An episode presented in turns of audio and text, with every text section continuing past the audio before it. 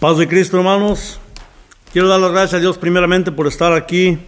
ah, y quiero también decir, dar las gracias a Dios porque a través de este, de este ministerio, hermanos, podremos alcanzarlos, aunque no estén ustedes aquí, pero van a poder oírnos y van a saciarse con la palabra de Dios. También quiero dar gracias a Dios por Brenda e Iván, que son los que están ah, a cargo de este ministerio, hermanos. Vamos a orar para que el Señor tome riendas de esta predicación en el nombre de Jesucristo. Señor bendito, Padre Todopoderoso, te alabamos, Divino Salvador, te damos gracias porque tú eres bueno y tu misericordia es para siempre. Señor, te pido que bendigas a todos mis hermanos, aquellos los que oigan, Señor, esta tu palabra, Padre eterno, para podernos dar cuenta, Señor, para qué nos has, nos has creado. Te damos gracias en el nombre de Jesucristo. Bendito sea tu nombre por siempre. Amén. Hermanos, vamos a leer el Salmo 100. El Salmo 100 dice de esta manera, Cantad alegres a Dios, habitantes de toda la tierra, servid a Jehová con alegría, venid ante su presencia con regocijo. Reconoced que Jehová es Dios, Él nos hizo y no nosotros a nosotros mismos. Pueblo suyo somos y ovejas de su prado. Entrar por sus puertas con acción de gracias, por sus atrios con alabanza. Alabadle, bendecid su nombre, porque Jehová es bueno y para siempre su misericordia y su verdad por todas las generaciones. Es bueno, hermanos, que pensemos que Dios nos ha, ha, tenido, nos ha hecho, nos ha formado con un plan. Él nos hizo y no nosotros a nosotros mismos. Eh, entonces, hermanos, debemos entender que cuando usted hace algo, usted siempre lo hace con el propósito de que le va a servir a usted. Bueno, el Señor en su precioso plan, en su infinito, en su infinita misericordia hizo un plan para traernos a nosotros, pero lo hizo pensando en obtener un beneficio de parte de nosotros. Vamos a hablar bajo el tema creados por Dios y para Dios. Bueno, y vamos a también estar mirando tres beneficios. Y el primer beneficio de ellos es que fuimos planeados para agradar a Dios. Dice así, porque tú creaste todas las cosas y existen y fueron creadas para ser de tu agrado. En Apocalipsis 4:11 dice, Señor, digno eres de recibir la gloria y la honra, el poder, porque tú creaste todas las cosas y por tu voluntad existen y fueron creadas. Preciosa palabra de Dios, fuimos planeados para agradar a Dios. En el momento en que llegaste a este mundo, Dios estaba allí como un testigo oculto sonriendo porque estaba mirando lo que había creado. Quería que viviéramos y nuestra llegada le llenó de gozo. Dios no necesitaba crearnos, hermanos, pero decidió hacerlo para su propio deleite. Y una de las cosas es que existimos para el beneficio, gloria, propósito y deleite de nuestro Dios. El primer propósito debería de ser agradar a Dios con nuestras vidas, vivir para complacerlo, cuando lo, cuando lo logremos entender por completo, esta verdad, sentirnos, deberíamos de sentirnos insignificantes delante de Él. ¿Por qué? Porque Él mira a los altivos de, de lejos, dice su palabra. Entonces, hermanos, cuando nosotros nos hacemos insignificantes delante de su presencia, Él toma, nos toma a nosotros como alguien que, val, que valora, hermanos. Alguien a quien le da un valor, un valor precioso, un valor grande, porque Él quiere que vivamos por toda una eternidad con Él. ¿Qué significado mayor podría tener esto, ser hijo de Dios? Ninguna otra cosa que Él ha creado le produce tanto deleite. La Biblia dice que por su amor, Dios ha dispuesto mediante nuestro Señor Jesucristo que seamos sus hijos. Ese fue su propósito y, voluntad. Uno de los dones más grandes que Dios nos dio, hermanos, es la capacidad de disfrutar el placer. Nos diseñó con cinco sentidos y emociones para que los podamos experimentar. Quiere que disfrutemos la vida y no solamente que la sobrellevemos. Podemos disfrutar, sentir placer porque Dios nos hizo, nos creó a su imagen. Pero a veces nos olvidamos que Él siente emociones también. Siente las cosas muy a fondo, pues la escritura dice que Dios se aflige y se enoja y se pone celoso, que se conmueve y siente compasión, lástima y tristeza, así también alegría y satisfacción. Dios ama y se deleita, siente placer, se alegra, disfruta. Agradar a Dios, hermano, se conoce como adoración también. Cuando nosotros le agradamos a Él, le estamos adorando. La Biblia dice que Él se complace en los que le adoran en los que confían en su amor. Todo lo que hagamos para complacer a Dios es un acto de adoración. Pero si no adoramos a Dios, hermanos, entonces habrá un sustituto. ¿Y quién pudiera ser ese sustituto? Bueno, deberíamos procurar amar a Dios, porque si no acabaríamos adorándonos, adorándonos también nosotros a nosotros mismos. Dios nos creó con un deseo, hermanos, porque Él quiere tener adoradores. Jesús dijo que el Padre busca que le adoren. Y no tan solo se le adore como mucha gente piensa. La gente piensa que tan solo con la música. A veces viene uno y dice, bueno, falta la música de adoración. Pero no es, no es esto, hermanos. Esto queda muy corto. La adoración es todo lo que hagas para Él. La adoración es cuando compartes su palabra, cuando lees su palabra, incluso cuando le das un saludo hasta un hermano que es hijo de Dios. No tan solo la música. Eso es la adoración, es parte de ello, pero no, no lo es todo. ¿Qué pasaría con el que no tuviera sentido musical? La palabra adoración queda muy mal, hermanos. Cuando se piensa que tan solo con la música se le adora a Dios. Si nosotros cantamos, esto es adoración a Dios. Es por las palabras que decimos que la música es cristiana, hermanos. La, la, música no es cristiana a menos de que no se le pongan esas palabras, las palabras de adoración. Y déjeme decir algo también, que cuando venimos aquí, no venimos para agradarnos a nosotros mismos, sino que venimos aquí, ¿para qué? Para buscar el beneficio de Dios, para adorar, para alabar a Él. Ese debe ser nuestro propósito, el beneficio hacia Dios. Cuando adoremos, nuestro objetivo debe ser complacer a Dios y no nosotros a nosotros mismos. Nuestro motivo debe ser glorificar nuestro Creador, complacerlo y agradarlo. A Dios le conmueve la pasión y el compromiso. La adoración no debe ser parte de nuestra vida, sino nuestra vida. Toda nuestra vida debemos alabar, desde el amanecer hasta el oscurecer. miramos en, en ciertos capítulos de la Biblia, miramos también cuando se le adoraba a Dios aún estando en la cárcel aun cuando eran azotados por causa de él. Esto es ah, adoración a Dios, se adoraba en todas partes, hermanos. Aún hasta en la cama podemos adorar a Dios, hasta cuando esté acostado, porque está pensando en Él, está meditando en Él. David dijo, bendeciré a Jehová en todo tiempo, mis labios siempre lo alabarán. Hermanos, desde el momento en que nosotros despertamos hasta al acostarnos, las escrituras dice, la escritura dice, ya sea que beban o coman, háganlo todo para la gloria de Dios. La Biblia dice, háganlo que hagan lo que hagan, háganlo como para el Señor. Este es el secreto de una vida de adoración, hacer todo como si fuera para el Señor. ¿Por qué? Porque a Él le agrada. A Él se agrada de lo que hacemos cuando lo hacemos para Él que mientras estemos trabajando, esté Él en nuestra mente. Él, él debe estar en nuestra mente todo, todo el tiempo. ¿Sí? ¿Por qué? Bueno, porque como cuando está, cuando está uno enamorado, uno no deja de pensar en la novia en todo el día. Y sin embargo, ¿qué pasa con Dios? Con Dios deberíamos de tenerlo más presente todo el tiempo. ¿Por qué? Porque Él, a través de Él, tenemos lo que nosotros queremos. Mire, hermanos, Hubo un hombre que fue del agrado de Dios y ese hombre fue Noé.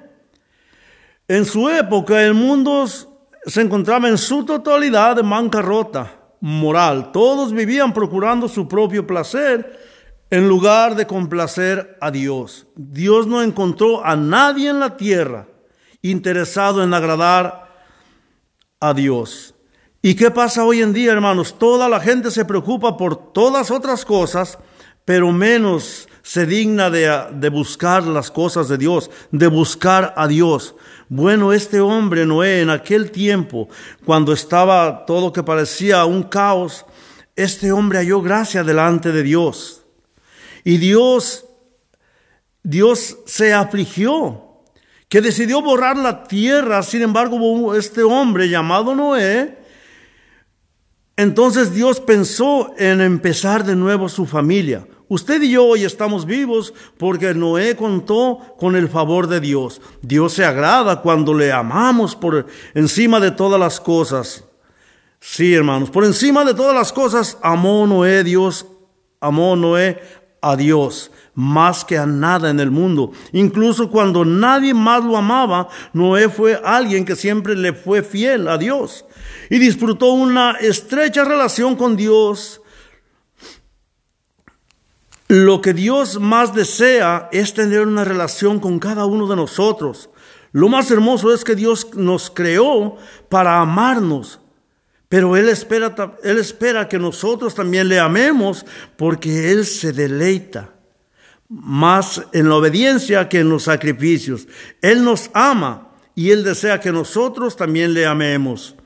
Como el anhelo de Dios es que, es que conozcamos y pasemos tiempo con Él, aprender a amarlos ser, y ser amado por Él debería ser el mayor objetivo en nuestra vida. No hay ninguna otra cosa que tenga tanta importancia. El Señor Jesucristo lo llamó el mandamiento más importante. Dijo, ama al Señor tu Dios con todo tu corazón, con todo, con todo tu ser, con toda tu mente y con toda tu alma, con todo tu ser, ¿no? Este es el primer, el primero, el más importante de los mandamientos. Dios se agrada cuando confiamos en Él por completo. Lo segundo que hizo Noé, hermanos, que agradó a Dios fue que confiara Él. Incluso cuando parecía sin sentido las palabras de Dios, dice que por la fe Noé construyó el arca en plena tierra.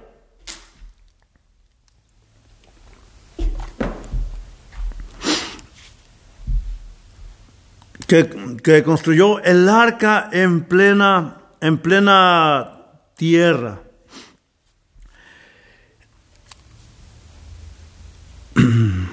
Noé llegó a tener una amistad íntima con Dios. Se puede imaginar el día en que Dios se le arrimó a Noé y le dijo, los seres humanos no me, han decepcionado. En todo el mundo no hay nadie que piense en mí, sino solo tú. Cuando te veo me da alegría y estoy satisfecho con tu vida. Voy a inundar el mundo y comenzaré una nueva, una, un nuevo, uno nuevo con tu familia. Quiero que construyas un arca gigante para que tú, tú y tu familia y los animales se salven. ¿Había algún problema quizás? ¿Pudiera haber hecho dudar a Noé? En Génesis, en Génesis 2, uh, 2, 2, 6, en Génesis 2, 2, 6, dice, dice así, Génesis 2, 2, 6, 2, 5 y 6, dice, y toda planta del campo antes que fuese en la tierra, y toda hierba del campo antes que naciese, porque Jehová Dios aún no había hecho llover sobre la tierra, ni había hombre para que labrase la tierra, sino que subía de la tierra un vapor, el cual regaba toda la faz de la tierra. Esta es una de las cosas que hubiera hecho pensar a Noé, pero ¿cómo quieres que haga un barco si agua no hay aquí? Pero bueno, Noé confiaba en Dios plenamente y por eso no titubeó en hacer lo que Dios le dijo. Quizás hubiera dicho, bueno, ¿y dónde está? ¿Dónde voy a llevar este barco tan grande? Otra razón que le pudiera haber hecho dudar a Noé cuando le dijo, reúne los animales y, y que tuviera cuidado de ellos. Pero Noé no se quejó ni se excusó.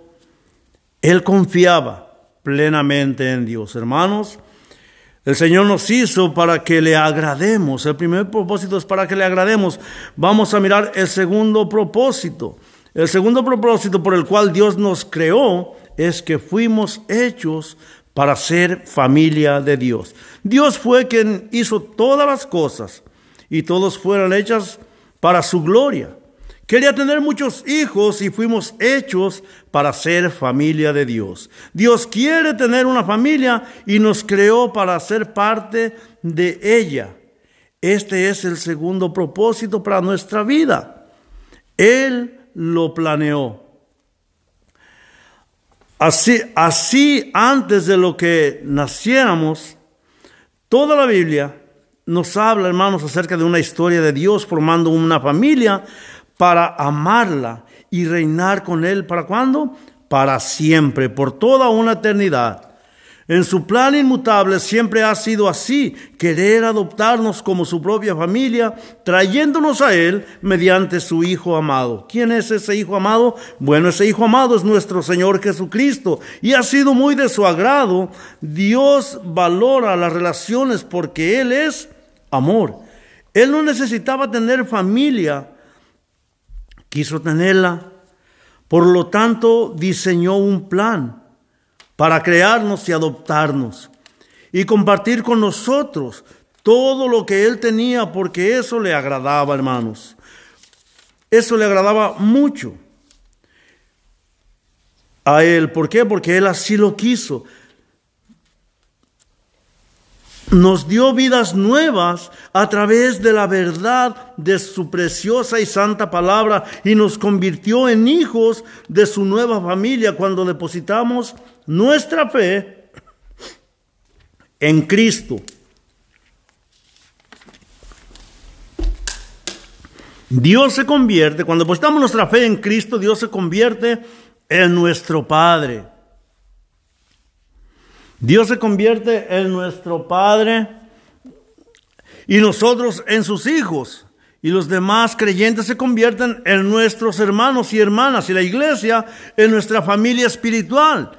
Porque la familia de Dios está compuesta de todos los creyentes del pasado, del presente y del futuro. Dios creó a todos los seres humanos, pero no todos son sus hijos. Qué interesante es poder mirar esto. Dios creó a todos los seres humanos, pero no todos son sus hijos. Para llegar a formar parte de la familia de Dios, debemos nacer de nuevo. Porque con el primer nacimiento formamos solamente parte de una familia humana. Pero nos convertimos miembros de la familia de Dios con el segundo. Dios nos ha dado el privilegio de nacer de nuevo para, para pertenecer a la propia familia de Dios. La invitación a formar parte de la familia de Dios es para todos, pero hay algo, y ese algo es que debemos tener fe. Fe en nuestro Señor Jesucristo, porque la palabra dice, la palabra de Dios dice que somos hijos de Dios mediante la fe en Cristo Jesús. Nuestra familia espiritual debe ser más importante que nuestra familia física. ¿Por qué? Porque durará para siempre. Nuestra familia en esta tierra son maravillosos ah, seres que Dios nos ha dado, pero son pasajeros. Cuando no quieren nada con las cosas de Dios, son familias, son pasajeros. En ocasiones divididas por el divorcio, la distancia, la vejez e inevitablemente la muerte. Nuestras, nuestra relación, nuestras relaciones con los demás creyentes continuarán por la eternidad. Es una unión más fuerte, un vínculo más permanente que la consanguinidad. Hay, hay beneficios al pertenecer a la familia de Dios.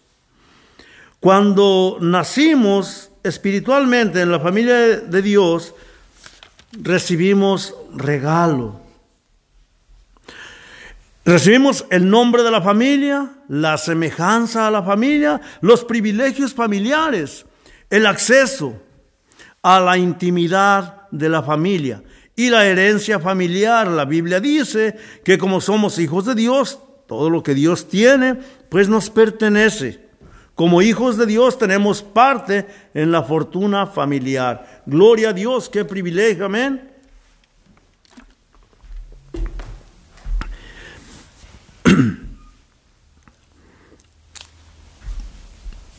Gloria a Dios. Dios nos ha dado las riquezas aquí en la tierra de su gracia, bondad, paciencia, ah, gloria, sabiduría, poder y misericordia. Pero en la eternidad recibiremos aún más. El apóstol Pablo quiere que sepamos cuál es la gloriosa riqueza que tenemos. ¿Qué incluye esa herencia? Primero es que estaremos con Dios para siempre. Segundo, seremos transformados para ser como Cristo. Tercero, estaremos libres de penas, de muerte y sufrimientos. Amén. ¿Qué herencia somos, hermanos? Somos más ricos de lo que pensamos. Dios tiene una herencia incalculable para sus hijos, reservada para ti, para mí. Una herencia pura, indestructible, incontaminada, inmarchitable. Esto significa que tenemos una herencia invalorable, pura, permanente. Está protegida, nadie la puede quitar. No hay guerras o desastres naturales que la puedan destruir. Qué privilegio. Nuestro objetivo y empeño debe ser esta herencia, la herencia eterna. Vamos a mirar el, tercer propósito. El tercer propósito, hermanos, por el cual eh, fuimos, fuimos creados. El tercer propósito es que fuimos creados para, para fuimos creados para ser como Cristo. Gloria a Dios. Colosenses 2, 6 y 7 dice así, por tanto de la manera que habéis recibido al Señor Jesucristo, andad en Él, arraigados, sobreedificados en Él y confirmados en la fe, así como habéis sido enseñados, abundando en acción de gracias. Qué privilegio. Gloria sea al Señor. Desde el principio Dios, Dios decidió que los que se acercaran a Él, que los que se acercaran a él eh, él sabía quiénes se habrían de acercar y fueran como su hijo para que él fuera el mayor entre muchos hermanos. Vamos a mirar en Romanos 8:29. Romanos 8:29 dice, porque a los que antes conoció también los predestinó para que fuesen hechos conforme a la imagen de su Hijo, para que Él sea el primogénito entre muchos hermanos. Gloria a su nombre. Gloria a Dios. Fuimos creados, vamos y vemos a este Hijo y vemos el propósito de Dios, todo lo creado todo lo creado. Uh, Colosenses 1.15 dice así, Él es la imagen del Dios invisible, el primogénito de toda creación. Gloria al Señor. Gloria a Dios.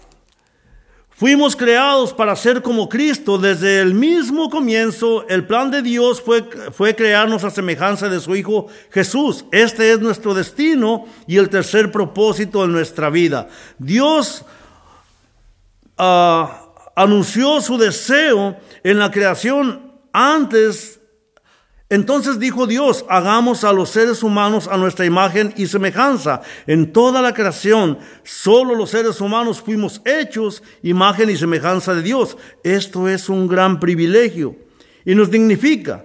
No sabemos todo lo que abarca esta frase, pero sabemos que incluye algunos aspectos. Como Dios, somos seres espirituales. Nuestros espíritus son inmortales y perdurarán más que nuestros cuerpos terrenales.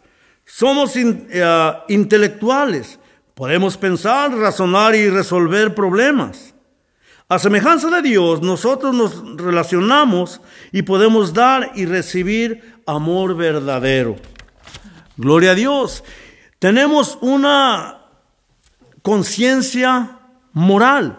Podemos discernir el bien del mal, lo cual nos hace responsables ante Dios. La Biblia dice que todas las personas, no solo los creyentes, poseen una parte de la imagen de Dios.